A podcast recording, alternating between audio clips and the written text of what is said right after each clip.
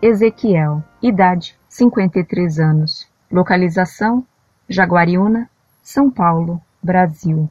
Escolaridade: superior incompleto. Religião: católica. Caros irmãos em Cristo, o site de vocês tem sido de grande valia para mim e meu marido, pois somos alunos de ciências religiosas da PUC e várias das nossas consultas têm sido feitas com vocês. Gostaria de saber a interpretação quanto a Ezequiel, capítulo 37, versículos do 1 ao 14, especificamente. Aguardo a sua resposta. Obrigada e que Deus lhes abençoe.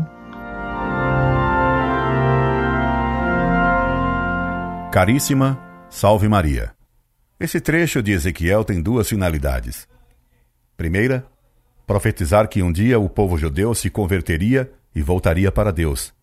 Segundo, que no final do mundo, Deus Nosso Senhor fará a ressurreição da carne, isto é, todos os homens ressuscitarão em corpo e alma, unidos novamente para serem todos julgados por Cristo, no juízo final, indo então alguns em corpo e alma para o céu e outros em corpo e alma para o inferno.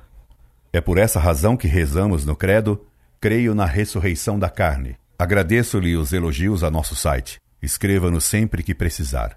Incorde Jesus Semper, Orlando Fedeli.